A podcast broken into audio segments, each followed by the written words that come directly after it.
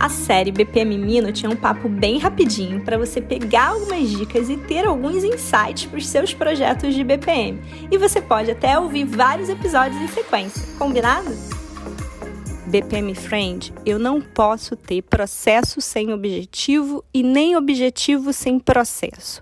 Deixa eu te explicar o que, que eu quero dizer com isso. Se eu tenho um processo que eu não consigo correlacionar ele com nenhum objetivo estratégico da minha empresa, esse processo ele é o quê?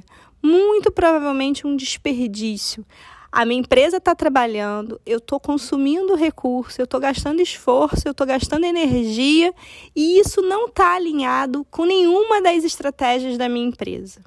Por outro lado, se eu tenho um objetivo estratégico que eu não tenho nenhum processo associado a ele, quais são as chances desse objetivo estratégico ser alcançado?